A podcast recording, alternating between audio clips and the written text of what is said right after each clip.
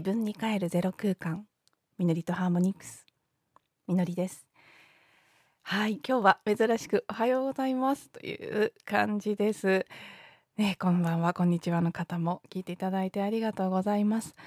えーと今から伊豆大島に向けて出発する間際です。本当は結構早起きして早起きはしたんです。であのーしばらくねこの旅行の間練習ができなくなるので発表会に向けてマリンバの練習をするのと。そして音声配信も今回あのプライベートなまあ、もちろんプライベートな旅行なんですけど家族旅行とかじゃなくてあのリトリートに参加するので基本的にね集団行動になりますし多分行ってる間取れないので明日の分も含め今日明日2話分音声を取ってから行こうって思って早起きしたはずなのにマリンバもまだ1分も弾いてないし音声も今こうしてやっと撮り始めたというのにもう家を出なければいけない時間のうんもう1時間はとっくに切っているっていう感じになっています。まだ30分40分ぐらいはありますかね。なのでもうなんでこんなに昨日も朝からちょっとずつちょっとずつね荷造りをこうしたりなんか他のことしたりっていうのをしてゆるゆるとやっていたというのはあるにせよそれにしたって夜遅い時間までほとんど目処が立たずどうしてこんなにいつも荷造りに時間がかかるんだろう私はっていうことにちょっと悩みながら眠る昨晩になりました。今回はねあの伊豆大島初めてということもあっていろいろと予定されている行事がどんな場所で行われるどんなことなのか予測がつきにくかったっていうのももちろんありますしあとねなんかその個人的に行くわけじゃないのでいろいろスケジューリングがあってあのこういうものはすぐ取り出せる場所に置いといてくださいとかね初日着いてすぐ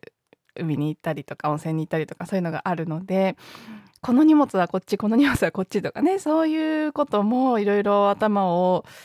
使いながらやっていたとか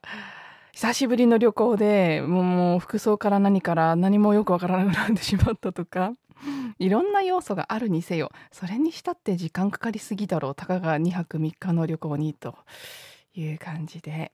うん。いつもなんですけどね。本当に作りが苦手なんですパッキング。あ本当にもう毎回これがねなければみたいな。本当毎回自分のこの遅さというのにガクッとする旅の前日です。でもそういう時ねいつも思い出すことが一個あって昨日も思い出したんですけど以前も少しお話ししたビジョンクエストネイティブアメリカンのあの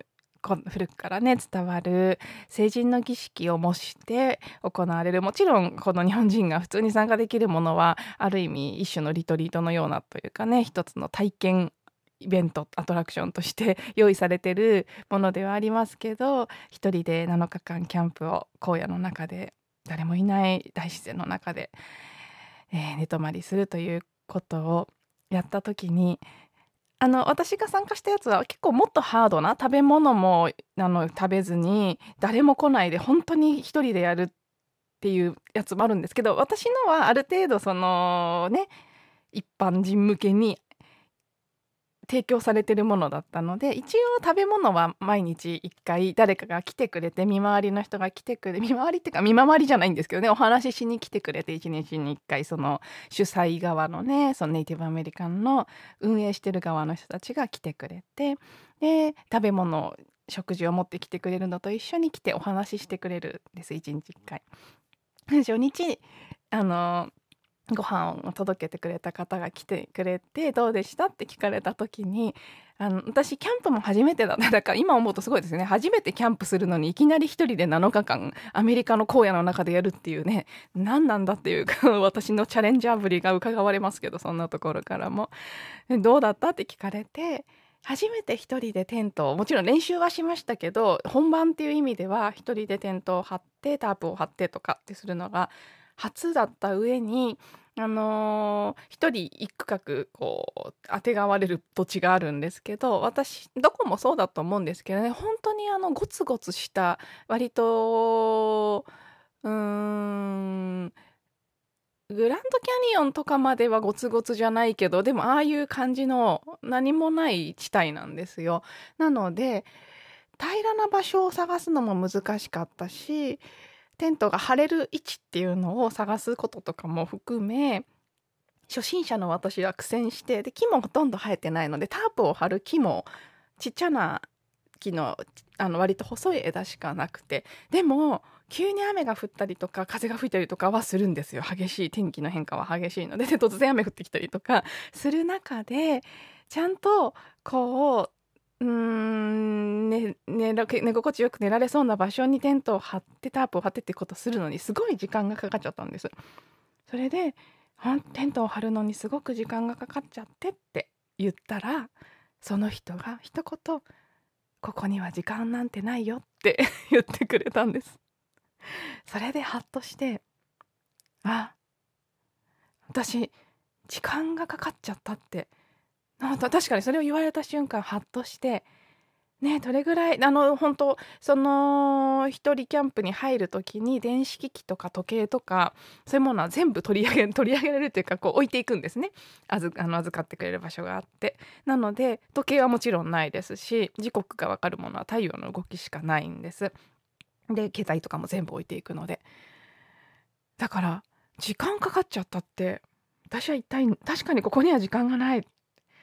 何に対して何を基準にどれぐらいの時間でできたら適切だっていうのが無自覚に自分の中にあるからこれじゃ時間がかかりすぎだとかってなるわけじゃないですか判断が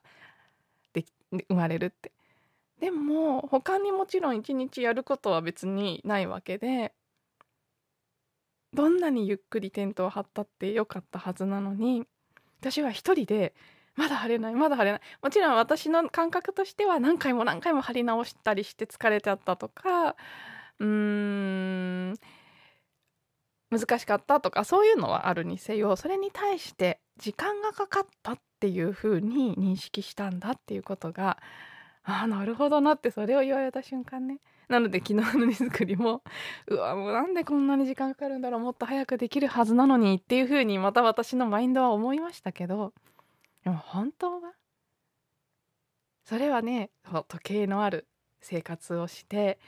えー、どれぐらいで何ができるのか適切かっていう判断が子どもの頃から植え付けられてきてそして基本的に早く済ませる方がいいっていうのが染みついていてそれに対して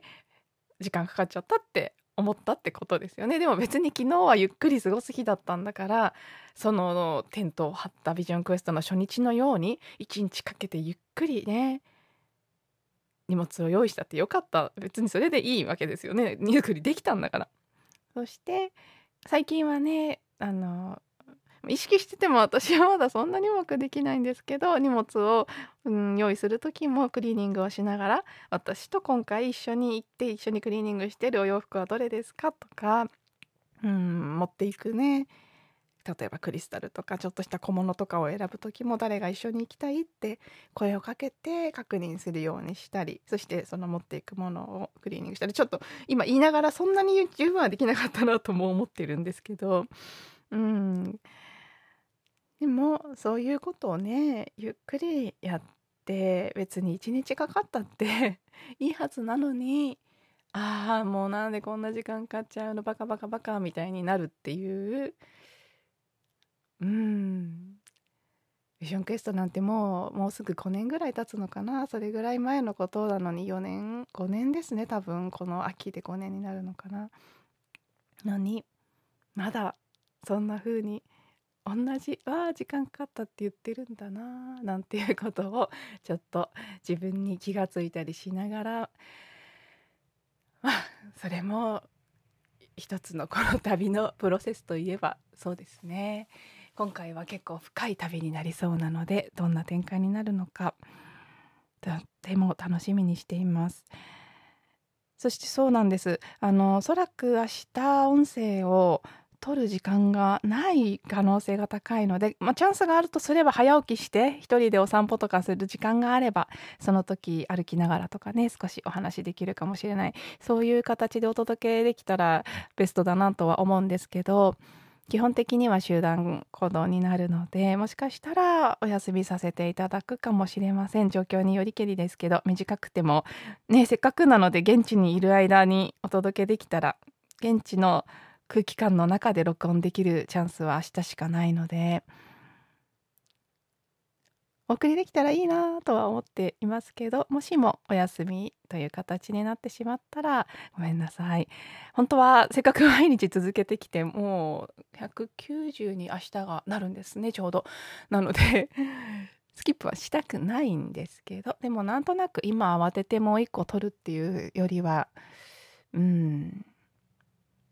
音声があるにせよないにせよ明日の分は明日のエネルギーでお届けしたいと思いますので